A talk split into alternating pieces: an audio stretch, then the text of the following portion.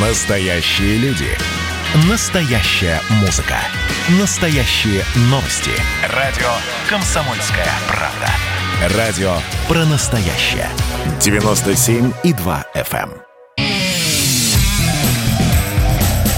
Кашин, Чесноков. Отдельная тема. Всем привет, я Олег Кашин, Эдвард Чесноков в Севастополе, он там живет, наверное, уже местную прописку получил. И МИД России, израильский Эдвард, назвал вызов российских послов в Британии и Польше признаком порочной блоковой дисциплины. После позавчерашней разрядки началась холодная война, опять, причем довольно жестко. Байден подписал санкции, вызывает послов в Британии, в э, Польше, и сегодня ночью по Москве будет выступление Байдена, где он прокомментирует, видимо, почему почему Россия так стала опасна вдруг сейчас. Хотя Соединенные Штаты, как сообщил Белый дом, пока не вводят санкции по Северному потоку, объясняя это тем, что оставляют их на потом. Самое главное, здравствуйте, мой дорогой темзинский раз, да. подводный друг. Мы же 7 апреля еще говорили со ссылкой на наши не ошибающиеся источники в Вашингтоне, что введут США санкции против облигаций федерального займа, то есть российских ценных бумаг. И действительно ввели, не подвели ведь источники. Но самое интересное, они ввели санкции только против покупки первичных облигаций. Вот там э, наш Минфин, например, их размещает, теперь их нельзя покупать. Но Эдвард Чесноков может создать какую-нибудь русско-американскую внешнеторговую компанию, купить их и потом продать ее, да хотя бы The Bank of New York. Понимаете? Интересно, тонко. То есть, с одной стороны, и вроде бы ввели санкции, а с другой стороны и не ввели. И так у них все. Вроде бы Байден победил на выборах, но как-то через голоса мертвецов вроде бы выводят э, войска из Афганистана, но они еще там, э, какая-то Шрёдингеровщина пришла на любимую нашу Америку. Не, ну вы знаете, Эдвард, это из серии э, «Объяснить я тебе и сам могу, ты скажи, что на самом деле происходит». Потому что способов самоуспокоения, да, хватает. Естественно, каждый может сформулировать, объяснить, почему Америка обречена, да. Но вот сегодня действительно тревожно, потому что именно, наверное, дело в таком резком эмоциональном скачке, да, международных отношений, потому что вроде бы, да, Байден, как мы говорили, моргнул первым, а он, оказывается, не моргнул, а подмигнул. И от этого подмигивания. Что там у нас с рублем, напомните, сегодня он еще держится? Я не храню свои сбережения в валюте, поэтому мне, в общем, все равно, хотя если рубль опустится, то мои любимые зерновые экспортеры получат преимущество на внешних рынках. Эх, Эдвард, было бы куда экспортировать зерно, на самом деле, поэтому все крайне тревожно. Ну и все-таки, да, поскольку мы не можем вне контекста как бы все это обсуждать, понятно, что каждый раз очередное обострение отношений с Западом действительно может повлечь за собой какие-то асимметричные меры. Может быть, вот то, опять же, успокоение, которое было вызвано историями про Донбасс, что вот как бы начнется война, ах, не начнется, слава богу. Может быть, опять пора подумать, начнется или нет, тем более, что сегодня очень странное сообщение о турецких военных в Мариуполе, вот еще и турки, и опять есть погибшие люди, которых показывают по телевизору, и, естественно, повод как бы продолжить всю эту напряженность имеется, да, естественно, почему бы и нет. А какие еще у России есть инструменты? Может быть, опять какое-нибудь закручивание гаек во внутренней политике, потому что мы знаем, что с точки зрения руководства России сегодня вот те, кто не лояльны власти, многие из них, по крайней мере, по мнению властей, по мнению Кремля, связаны с Западом, да, пятая колонна. Может быть, там, не знаю, в ответ на санкции, значит, введенные Байденом, в колонии убьют Навального. Может такое быть. И ведь не скажешь, что не может уже, понимаете? Слушайте, если его убьют, то мы, конечно, желаем Навальному здоровья, и мы хотели бы с ним полемизировать тет-а-тет на свободе. Но Россия в этом не заинтересована. А вот э, его кураторы, спонсоры, там называйте как хотите, как Ой, раз это, очень вот, ну, это вот кураторы, спонсоры сегодня, знаете, да, приговорили Любовь Соболь к году, к году работы в фонде борьбы с коррупцией, да, за, за проникновение в квартиру этого самого ФСБшника, химика Кудрявцева, который трусы Навального очищал. Нет, да, вот. ну так э, заходить в квартиры без спроса действительно не, не, я, я не об этом. Мы восхищаемся, есть... когда там силовики врываются и обыск у Не, Эдвард, вы как раз вот опять же сразу защищаете родину, как говорится. Нет, я как раз тут э, вздыхаю саркастически. То есть представьте, да, там, не знаю, какой-нибудь Махровый Андроповский 83-й год, да, и Наталью Горбаневскую... Да, Наталью Горбаневскую приговаривают к году работы в э, хронике текущих событий. Ну, понятно, что абсурд. А теперь, да, вот как бы репрессия, ну, такая пародийная. Между прочим, да, у Навального сегодня, давайте про это скажем, интересное расследование про новую резиденцию Путина на Валдае, и у меня есть личное открытие. То есть, если помните, когда назначали губернатора Дюмина в Тулу, да, губернатор бывший охранник Путина, всем было неловко, и, соответственно, Андрей Иванович Колесников, как бы второй после Гамова летописец путинского Кремля, брал у Дюмина интервью, как у своего старого знакомого охранника. И Дюмин ему там рассказывает, я читал это в газете «Коммерсант», что вот однажды был случай в резиденции Путина на Алтае, пришел медведь, и э, Дюмину пришлось спасать Путина, стреляя медведь, медведю по ногам. Сейчас мне как бы вологодские знакомые, ну, север как бы, да, понятно, рассказывают, что о том, что при строительстве этого путинского СПА-комплекса на Валдае постоянно были истории с нападениями медведей на строителей. Там кого-то хоронили под, под, под покровом ФСО и так далее, и так далее. И я подумал, Колесников ослышался. Дюмин ранил, не ранил, а отпугнул медведя не на Алтае, а на Валдае. Вот такое у меня открытие.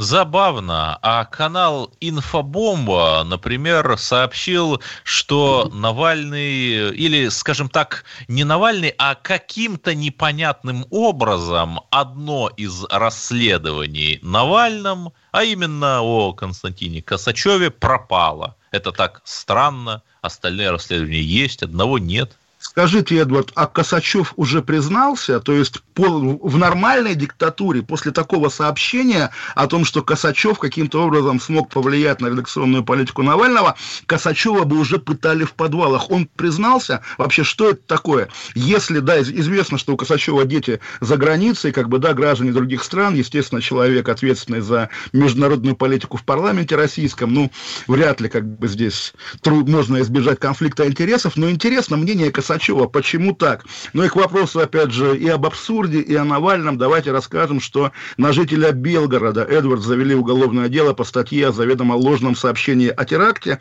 из-за того, что в переписке ВКонтакте он охарактеризовал митинг 23 января фразой «это бомба». Вот выражение «это бомба» сочли, соответственно, ложным сообщением о теракте. Как вам такая история, Эдвард? Вы знаете, я думаю, что наказание в виде отлучения людей от интернета, оно куда более гуманное, чем мы думаем, и должно применяться более распространенно. Ну, дай бог, на самом деле. И понятно, что, я думаю, мы сегодня поговорим отдельно, упомянем. Важная дата, народный поэт, по большому счету, 135 лет великому русскому поэту Николаю Степановичу Камилеву, убитому большевиками. И здесь это важно в контексте... И, кстати, в этом году и столетие расстрела, двойная дата. Ну, так не называть расстрелом, буквально чистый криминал, который практиковали вот те негодяи, которые захватили Россию в 17 году. Ну, к чему я об этом говорю? К тому, что вот в каком-то документе, как бы вот на тему санкций, прозвучала СВР, также известная как, не знаю как, сам не читал, вижу это в пересказе. И вот пресс-служба службы внешней разведки Нарышкинская, или сам Нарышкин, не знаю, отвечает на это. Тра-та-та. Извините, господа, но СВР России на весь мир известно с 2020 года как иностранный отдел ВЧК и пятый отдел Первого управления НКВД. Да, и Гумилева все-таки не да. иностранный отдел убивал. Но ВЧК, Эдвард, понимаете, стандартная история, когда лучших палачей, которые тем более знают языки, отправляют за границу. Те люди, которые похищали генерала Кутепова, буквально убивали русских людей. И если наша Нарышкинская контора гордится тем, что она наследница банды террористов и кровопийц, это, конечно, позор. Позор в службе внешней разведки России. Не знаю, а я не вижу проблемы, чтобы, например, говорить, вот мы наследники жандармов, когда э, Нет, наши наследники жандармов, конечно. Мы наследники жандармов. Наши разведчики знали о том, какие бумаги кладутся на стол Наполеона уже на следующий день, понимаете? Конечно, это святое. Мы с вами, более того, и наследники, там, не знаю, правой публицистики начала века, и наследники записок писателя Достоевского, и наследники Союза Михаила Архангела и Союза русского народа. Но мы не наследники ВЧК, Эдвард, и не наследники партии большевиков. Давайте это отделять. Вот к чему я призываю, хотя, опять же, это наш вечный разговор, который, наверное, у советской части аудитории вызовет какой-то протест. Ну что, советская часть? Ну уж называется «Пусть тебя побомбить чуть-чуть». И все-таки давайте вернемся к санкциям. Говорят, что Россия закроет Керченский пролив для прохода иностранных судов. Поскольку украинские суда – это тоже иностранные, а Бердянский Мариуполь используются для украинского экспорта, возникает закономерный вопрос. Так может, вот он, начался наш план «Анаконда» по удушению украинской экономики, чтобы она была не способна более подгонять снаряды к Донбассу для стрельбы по нему? Ну, будет подгонять через Одессу, по крайней мере, ну и вопрос, а что, обязательно по морю подгонять? В общем, это, конечно, дело такое, которое мы можем продолжить после перерыва, потому что... И обсудим мы проект схемы. Клуб да. «Ахмат» футбольный. Это сочетание, хочет, сочетание да. Эдвард Бинга и Кашин Бинга, не пропустите, через минуту Хочет получить дополнительное финансирование, профильный комитет Госдумы его поддерживает, а вот я расскажу, что же я нашел в его публичной отчетности. Кашин, Чесноков. Отдельная тема. А вот о чем люди хотят поговорить, пусть они вам расскажут, о чем они хотят поговорить. Здравствуйте, товарищи! Страна служит!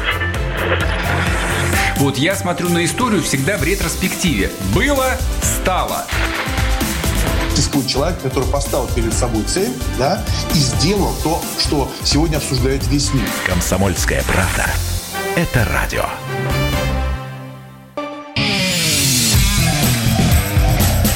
Кашин, Чесноков. Отдельная тема. Олег Кашин, Эдвард Чесноков. И вчера Комитет Госдумы по физкультуре и спорту поддержал инициативы по мерам налоговой и финансовой поддержки футбольного клуба «Ахмат».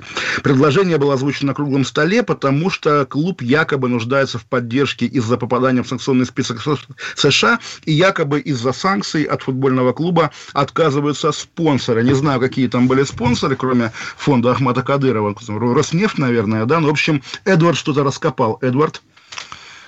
Я хочу сразу сделать предуведомление. На самом деле я хорошо отношусь к Рамзану Кадырову, как ни странно. При нем прекратилась война, при нем была отстроена Чечня, появились хорошие дороги, я был в Аргуне, там действительно очень красивое. Ну, давайте, Эдвард, еще раз. Это важно. От, да. от себя, да, это важно, но я от себя добавлю, что и, э, Рамзан Кадыров, ну, по крайней мере, из тех, о ком мы знаем, да, единственный глава регионов, практикующий бессудные убийства местных граждан, а однажды его люди даже убили политика Бориса Немцова в Москве, за что были посажены в тюрьму, но как бы заказчик от наказания ушел. Продолжайте. Но при этом, конечно, в не некоторых своих вещах, э, в плане своей эстетики, они остались вот там, в нулевых и девяностых. Да, тогда можно было закатать соперника в асфальт или даже вообще любого инакомыслящего. Ну, время было такое. Хотя я против таких мер. Но сейчас, когда русские бизнесмены, например, из Озон.ру, выходят на IPO, то есть первичное размещение акций на международных биржах, и становятся миллиардерами. Но я думаю, что вы, в том числе мои чеченские друзья, но все же хотят денег. Понимаешь, если ты сейчас, а не 10 или 15 лет назад хочешь денег, то ты должен открыться, должен показать, вот мои активы, Вот как они формируются. Вот дайте мне денег, и вы получите еще что-то.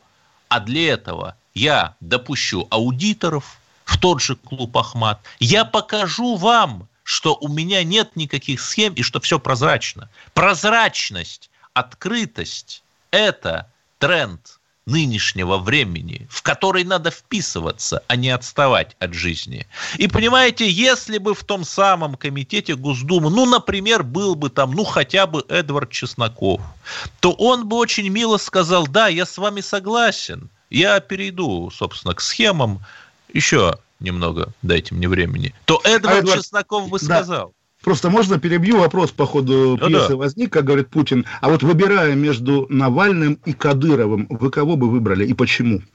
Я думал, что вы меня спросите, если бы Навальный и Кадыров тонули в водах реки Терек, а я бы смог спасти только одного человека, то кого да, бы я кого, спас? кого, кого, конечно, с кого бы вы спасли, расскажите, пожалуйста. Вы знаете, я вообще за всех и за то, чтобы вот и у Навального, и у Кадырова все было хорошо. Но, наверное, Кадыров все-таки лучше, просто потому, что он последовательный. То есть я не могу себе представить, чтобы э, человек, там, который вчера изливался в любви к христианству на суде, и мы все такие поверили, ну да, он пришел к Богу, у него внутри произошел внутренний переворот, сейчас бы говорил там о любви к Корану. А что дальше? Там любовь к летающему макаронному монстру, там завтра. Понятно Ой, ну, же, что он не искренен. Разве в этом дело? Ну вот Кадыров, да, искренне ненавидит нас с вами и всех русских. Да, да не ладно, знаю, продолжайте. не знаю. Ну, он воевал против нас, да, ну, господи, он убивал русских солдат. Продолжайте, пожалуйста, да. Да, если бы Эдвард Чесноков был в том самом кабинете, комитете Госдумы, то он бы задал вежливый вопрос или там составил э, изысканное письмо с э, очень э, простыми вопросами. Хорошо, вы просите денег, но просите денег, чтобы что? Чтобы построить больше небольших стадионов в чеченских деревнях, чтобы мальчишки бегали не в леса, если вы понимаете, о чем я, на эти зеленые поля. Или, например, вы показываете нам бизнес-план, где вы говорите, вот так-то и так-то мы сократим расходы, мы выведем клуб на финансирование, потому что, если вы не в курсе, во всем мире футбол – это высокоприбыльнейшее дело. Это трансферты игроков, это продажа атрибутики, билетов на матчи и так далее. И только в России, где эти футбольные клубы являются не средством зарабатывания денег, а средством коррупции или в лучшем случае любимой игрушкой какой-нибудь госкорпорации или какого-то губернатора, да, Эдвард, погодите. Но, но да. все же, вот реально у вас такое прямо предисловие, да, которое должно усыпить аудиторию к тому моменту, чтобы вы начали говорить правду, и никто бы ее не услышал. Э, да, ну, конечно, я же хочу... Вы, ну, вы не то, что криптокадыровец, вы открытый кадыровец. Теперь да. вопрос. Олег Владимирович, если у вас нет денег, вы эти деньги будете класть на банковский депозит – чтобы через год вам накапали проценты? Или вы все-таки действительно не будете иметь денег на такую операцию? Ну скажите. Я не буду иметь денег. Вот, Эдвард. правильно. Теперь открываем публичную финотчетность футбольного клуба «Ахмат». Э, дорогие грозненские друзья, вы а, забыли, что в Чечне, в общем, можно не исполнять некоторые законы РФ. Вы направили отчетность в Росстат по клубу Ахмат, благодаря чему мы сейчас можем порезвиться. Я вам советую просто не направлять в следующий раз отчетности, и, в общем, Эдвард Чесноков замолчит навсегда. Так вот, продолжая свой вопрос, милая графа в отчетности, которая называется «Проценты к получению», за 2019 год у клуба «Ахмат» 30, э, почти 32 миллиона рублей – за 2020 год почти 29 миллионов рублей. Я не думаю, что он участвовал в каких-то сложных операциях с ценными бумагами. Время чеченских авизо прошло, ну, по крайней мере, я на это надеюсь. Я думаю, что они просто прокручивали, ну, предполагаю. Так даже Роснана делает. Роснана можно, Чубайс разрешил. Прокручивали деньги, имеющиеся у них оборотные средства, положив их на банковский депозит. Но Олег Владимирович, арифметика. Принимая во внимание, что в прошлом году ставка э, ключевая Центробанка составляла, ну, где-то там 5%, допустим, допустим, за год можно на 5% навариться, чтобы получить 29 миллионов рублей. Это значит, нужно держать цифру в 20 раз большую, да? Ну, да, сколько это? 580, 30, да? Ну, ну, примерно, да, 500-600. Проверяем нашу арифметику. Может, не так. Может, мы ошибаемся. Нет. Баланс клуба на конец 2019 года 1 миллиард 171 миллион рублей – на конец 2020 года 1 миллиард 154 года, 1 миллиард 154 миллиона. То есть э, клуб действительно мог эти деньги прокручивать на банковских депозитах и просто получать процент. Это не запрещено законом, нет, эти деньги ниоткуда не украдены, но моральное право, чтобы просить еще деньги, когда ты сам деньги прокручиваешь на депозит. Ладно, это еще не все. Есть такой милая тоже финансовая строка, нераспределенная прибыль. Если совсем просто, то за годы твоей хозяйственной деятельности у тебя на твоих счетах образуется прибыль, и ты ее не тратишь. И вот год за годом откладываешь, откладываешь, это и называется нераспределенная прибыль, которая тоже отражается в финотчетности. Она составляет тоже почти такую же сумму на конец 2019 года 1 миллиард 128 миллионов – на конец 2020 года 1 миллиард 110 Слушайте, миллионов. То перебью, есть прибыль. Для тех, кто только включил радио, это Эдвард рассказывал, как воруют как бы кадыровцы в футбольном клубе «Ашмат». Не воруют, в том-то и дело. Э, тут все гораздо тоньше, что, ребята, у вас нераспределенная прибыль больше миллиарда. Вы у вас одни проценты к получению, как я предполагаю, с банковские проценты, когда вы просто клали деньги на банковский депозит, почти 30 миллионов в год. И вы еще денег просите. Ну куда еще-то? И самое это интересное, денежные потоки от, э, то есть траты на содержание аппарата управления – в 2019 году 465 миллионов, в 2020 году 510 миллионов.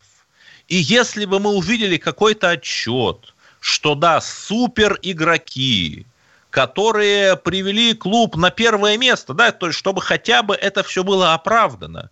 Но нет, мы имеем такие траты, которые, я, я еще раз, я ни, ни разу не футбольный эксперт, я даже не аудитор – кстати, если там какие-то независимые аудиторы, которые это юридическое лицо бы изучили, ну, положено же изучать, если нечего скрывать. Вот.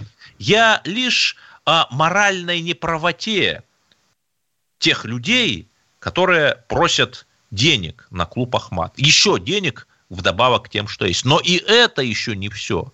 В Википедии самые большие тайны, они же на поверхности лежат можно прочитать спонсоров клуба. Они там перечислены. Фонд Ахмат, хорошо, вопросов нет. Казахстанский промышленный холдинг Сет Ко, хорошо, допустим. Росгосстрах, ЧГТРК Грозный и компания Adidas зарубежная немецкая транснациональная компания спортивная. Подождите, но если Adidas вышел из спонсор из-за санкций, так давайте Adidas накажем. Давайте не русских людей рублем накажем, а Adidas там введем против него санкции. Ну, Эдвард, ну, хватит. Э, наступают новости. Должен сказать, что, конечно, если Кадыров, когда Кадыров будет гореть в аду, последнее, за что он будет гореть, за нарушение при финансировании клуба Ахмат. Пять минут, новости 8 800 200 ровно 9702. Звоните нам, пожалуйста. Оставайтесь с нами, вернемся. Кашин, Чесноков. Отдельная тема.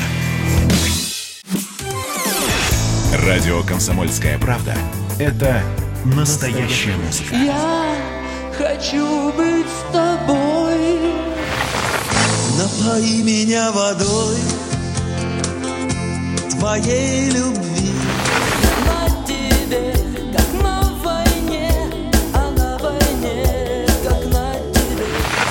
Настоящие эмоции. Это то, о чем я, в принципе, мечтал всю свою сознательную жизнь. И настоящие люди. Мы ведь не просто вот придумали и пошли на полюс. Мы к этой цели своей, ну, лет 10 готовились, шли. Радио «Комсомольская правда». Живи настоящим. Кашин, Чесноков. Отдельная тема. Олег Кашин, Эдвард Чесноков. Просто пока, чтобы не забыть, да, есть история давно длящаяся про Василия Вайсенберга из движения наблюдателей «Голос», которые на выборах наблюдают. У него конфликт э, с одним Насколько из... я помню, она признана иностранным агентом. Это, разумеется, да. Но, в общем, у Вайсенберга конфликт с кем-то из региональных чиновников. На этот счет есть разные дискуссии, с кем. Но, в общем, его ребенку, вернее, ему, наверное, да, поступали угрозы, что ребенок упадет с самоката. Он на самокате ездит в детский сад. И, в общем, Вайсенберг переехал от этих угроз в Нижний Новгород. И однажды на его двери, его убежище, буквально он не афишировал переезд, появилась надпись «На самокате далеко не уедешь» и две гвоздики положили. Он нашел записи с камер наблюдения, как в подъезд заходят двое мужчин в масках, собственно, из портфеля торчат два цветочка, но полиция отказалась принимать, ну, заходят и заходят, что такого. Слушайте, это такая дикая история, на самом деле, Васенбергу лучше поддержки, но и на самом деле, если Нижегородская полиция этим не занимается, ну, найдутся же какие-то, по крайней мере, вменяемые люди, которые его оградят от угроз. У нас Юрий из Москвы звонит. Юрий, здравствуйте. Нет, а, Юрия? Видимо, не дозвонился. А, не, голос слышу. Алло, алло, да, Юрий. Да-да-да, добрый вечер. А, у меня два, две как бы новости. Если можно, после первой меня не отключайте, там вторая забавная такая. Вот. Первое, а, вот сегодня прошла информация, а, значит, а, что всплыли там какие-то детали переговора Блинкина с Кулебой, ну знаете, кто это, да, по поводу там Украины и так далее.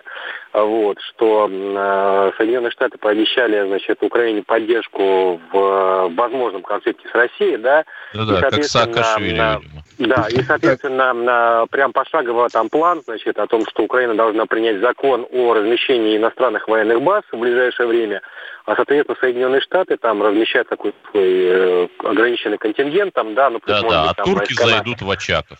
Ну, тут да. просто ответить, не, не, не, действительно, подождите, американцы подождите, сейчас уходят из Афганистана, они потратили на него денег а больше, вот. чем на план Маршала в Европе ну, после войны. Нет, много, на самом деле. Самое, да, естественно, но никакого Афганистана в итоге нет, как бы, да, и с Украиной будет так же или еще хуже, украинцы, не верьте американцам, они уже разучились спасать человечество, они уже не те. Ну, собственно, украинцев не жалко, ладно. А вторая история ваша, Юрий, какая?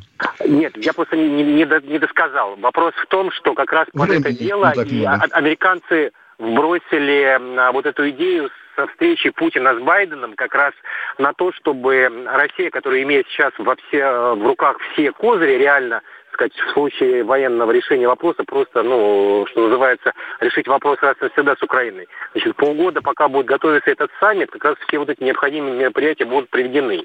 И пока наши вот, э, ну, кремлевские терпилы, соответственно, будут очередную надежду лелеять о том, что Путин с Байденом все порешает, в итоге, естественно, как... Ну, вот слушайте, вот кремлевские терпилы, вы готовы к доллару за 200? Да давайте да? все-таки вот То не ну, будем э, такое, такую да. Э, похабную лексику использовать, да? Вы знаете, Эдвард, я помню, как э, в начале 80-х в газете в Архангельской области про поселок Кремлево, я не знаю, что это такое, село Кремлево, была статья «Кремлевские очковтиратели». Редактора уволили. Вот здесь что-то такое. И, Юрий, если он на связи еще, второй вопрос у вас был. Вторая. А, просто сегодня такая, приехал пока на работу на автомобиле, значит, э, слушал утренний эфир, ну, не буду называть э, федеральная радиостанция, на которой работает Соловьев, наверное, поняли. Как он там э, долго уговаривал Зюганова, значит, в лучших традициях 1937 года, вот послушайте, получите такое удовлетворение, ну, в кавычках, удовольствие, значит, настучать на Рашкина в, там, в силовые органы, ну, по поводу этого годового давности видео, где он там вроде как просит Навального найти компромат на Зюганова.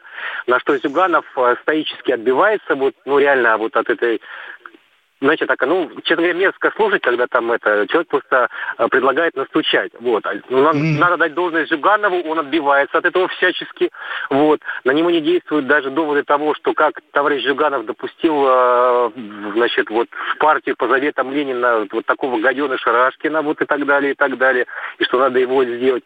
И в итоге на этом разговор прекращается. И это не вот, ну, оправдывает Рашкина, который Нет, предположительно сотрудничает с Навальным. Рашкин сотрудничает, Рашкин вообще надежда наша, на самом деле, на самом деле, естественно, глуп, при, при уважении всем к саратовской диаспоре, спасибо, Юрий, большое, при уважении большом к саратовской диаспоре в российской политике, это и Володин, и многие еще другие люди, вот видишь какую-нибудь публикацию в блоге, Рашкин, Рашкин, ответ прост. Заказуха, да? Мочат Рашкина, пилят бюджеты и так далее. Нормальному человеку на Рашкина глубоко плевать. И на будущее КПРФ глубоко плевать. Зюганову, дай бог здоровья, значит, пускай руководит. Это его партия, его частный бизнес. Потом, как бы, ну, уже без коммунистов как-то будем жить. А так делать вид, боже... Да, Рашкин, мы, за, мы значит, за советы без коммунистов. Ну, типа того, да. Делать вид Рашкин, Навальный. Навальный вряд ли вообще знает, кто такой Рашкин. Навальный фигура уже другой, как бы, другого эшелона. Да, другой... да, он же с Меркель, вот Меркель. Именно, именно, именно, Эдуард. Смеетесь, но мы с вами к Меркель не входим, да? Роман из Костромы звонит. Роман, на самом деле, Меркель однажды дала мне комментарий. Э, на... Я спросил, в письменно, разумеется, а вопрос о вступлении России в Евросоюз, и ее пресс-секретарь мне ответил. Об этом даже я написал. А мне Олбрайт... ДКП, да, он ответил, что сейчас этот вопрос не на повестке. А мне Олбрайт автограф дала, так и написала мистеру Кашину, там, типа, респект. А, Роман, Кострома, да, здрасте. Да, здрасте. Да, угу. Добрый вечер, Эдвард, добрый вечер, Олег. А, вопрос э, к, Олег, к Олегу Владимировичу такой. А, вот э, у, в программе «Вечерний Ургант», который на YouTube э, транслируется, они в, в, в заглавное фото ставят плашку с номером своего выпуска. То есть там это решетка и номер, четыре крупные цифры. Сейчас, по-моему, где-то 1468 вып, э, выпуск. А, соответственно, через 20 выпусков через будет 20, определенная, да, определенная заветная цифра. Как вы думаете, вот э, редакция Урганта позволит себе повесить на главную табличку вот это вот четыре цифры? Или как-то за, замнут это и как там 13-ю квартиру в Лондоне не вешают? Как вы думаете, как будет? Спасибо. Знаете, я, спасибо большое. Я верю в смелость Урганта. Я верю, что программа «Вечерний Ургант» номер 1488 выйдет в эфир, выйдет на YouTube. Да, конечно, гениально, да. Так, вы знаете, вся эта символика, она прежде всего в глазах того человека, который оскорбляется. Вот э, когда люди, одиночные пикетчики, стояли у места убийства Немцова, каждый день, и у них, соответственно, сменялся день, то 1488 день с соответствующими цифрами на табличке они тоже выстояли. И, наверное, об этом сообщил Риафан, который такое любит, да. Горячая новость. Американский посол Джон Салливан сообщил, что его не вызывали в МИД России, а он сам попросился прийти, чтобы проинформировать э, о санкциях, да, российскую сторону. Ранее российский МИД сообщал, что посол вызван. Но вызван, не отозван, на самом деле, поэтому, я думаю, э, говорить... Не том, выслан, вы имели в виду. Вызван, не выслан. Да, вызван, не выслан в любом случае, да, конечно же. Поэтому говорить о том, что Россия тоже готова к эскалации, я по-прежнему не готов. По крайней мере, вот если мы говорим, там, кто у нас ястреб, кто, кто голубь, давайте голубем буду сегодня я, Эдвард. Между прочим, мы уже говорили о Гумилеве сегодня, и еще, я думаю, скажем друг другу пару его слов, но, по крайней мере, еще сегодня день рождения Аллы Борисовны Пугачевой, которую тоже, наверное, имеет смысл поздравить. Она фигура знаковая, но на самом деле давайте похвалим Владимира Путина, которого уже не назовешь мелким деятелем эпохи Пугачевой. Путин уже сам по себе Пугачева, пожилая артистка времен Владимира Владимира Путина, подумал я вдруг. Да. И уж коль скоро вы заговорили о возможной войне, я скажу о войне реальной, Великой Отечественной. Ведь нужно же воспитывать как-то патриотизм, и эта война один из немногих таких официально разрешенных, легитимизированных э, способов воспитать этот патриотизм.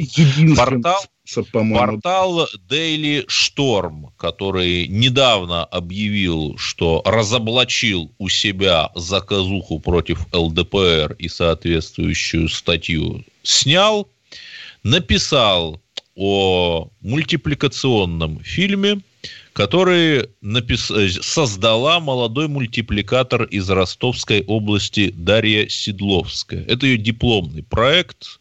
Мультик называется «Курочка умничка. И все восхищаются. Какой-то невероятно замечательный, добрый, душевный мультик, если такое можно сказать вообще о художественном произведении во времени оккупации. Там история о том, что немцы входят в деревню, млеко, яйки, видят там вот эту курочку, но та хитроумнейшим образом всякий раз э, от них убегает. Вот такой мультик и восхищаются все. Там он кочует с фестиваля на фестиваль. И э, в статье на Daily Storm как бы пишется, что и пока что мультик э, не появился в интернете, ну, потому что нельзя. На Ютубе нету его, и возникает вопрос, в кои-то веки, без копейки государственных средств, не вот эти вот госдеды, не Сарики Андреасяны что-то освоили, а действительно девушка, студентка, искренне прониклась темой и создала какое-то прекрасное, как нам пишет произведение, ну так покажите его. Хорошо, Первый канал молодежь не смотрит, но покажите его на канале «Пятница». Выложите его на YouTube, ну что такое-то? Это же не какое-то коммерческое произведение, и кто-то потеряет деньги. Но нет, вы знаете, Эдвард, я всегда о своем, наверное. Вот вы сказали, как отбирали курицу. Я вспомнил, как на моих глазах солдаты отбирали у крестьянки курицу. Это было во время войны. Я единственный раз там был во время войны в Толстой юрте в Чечне в 2005, по-моему, году, когда убили Аслана Масхадова. Две минуты, оставайтесь с нами, уйдем, вернемся. Олег Кашин, Эдвард Чесноков. Кашин, Чесноков. Отдельная тема. И давайте мы сейчас э, проведем ну, достаточно объемную беседу про... О нашем будущем, в котором теперь возможно все. Раз. И сделали некий прорыв. Вот сегодня мы хотим поговорить, прорыв ли это, почему так много шума. Вся страна слышала об этом. Есть те, кто смотрят в небо и мечтают о звездах. Комсомольская правда. Это радио.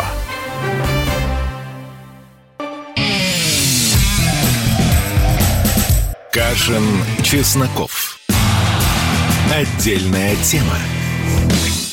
Олег Кашин, Эдвард Чесноков, и год восьмой к концу склоняется, но также реют знамена и также буйно издевается над нашей мудростью война. Вслед за ее крылатым гением, всегда играющим в ничью, с победной музыкой и пением войдут войска в столицу. Чью, Эдвард? Николай Гумилев.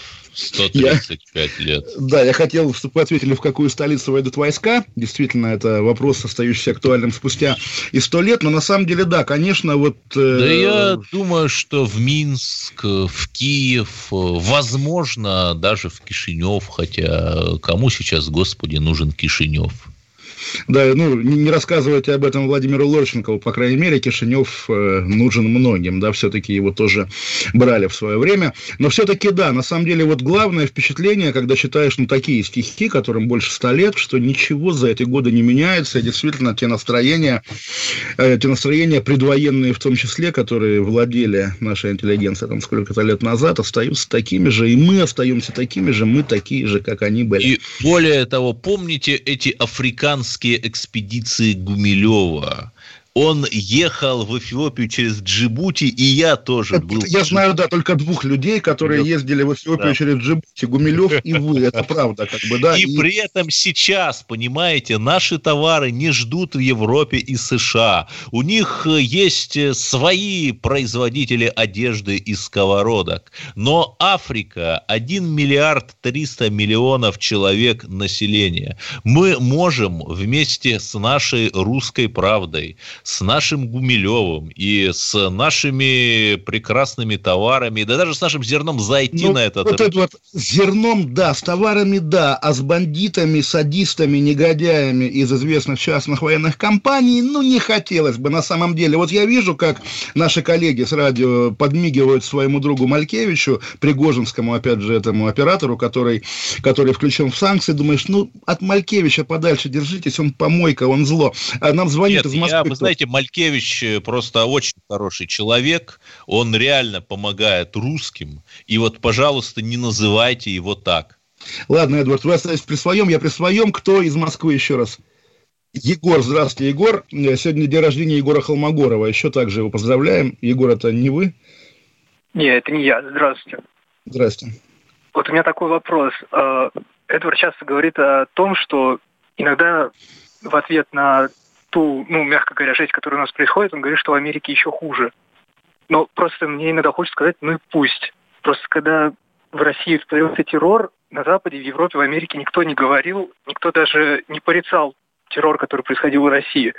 А почему мы должны переживать, когда там Байден пришел?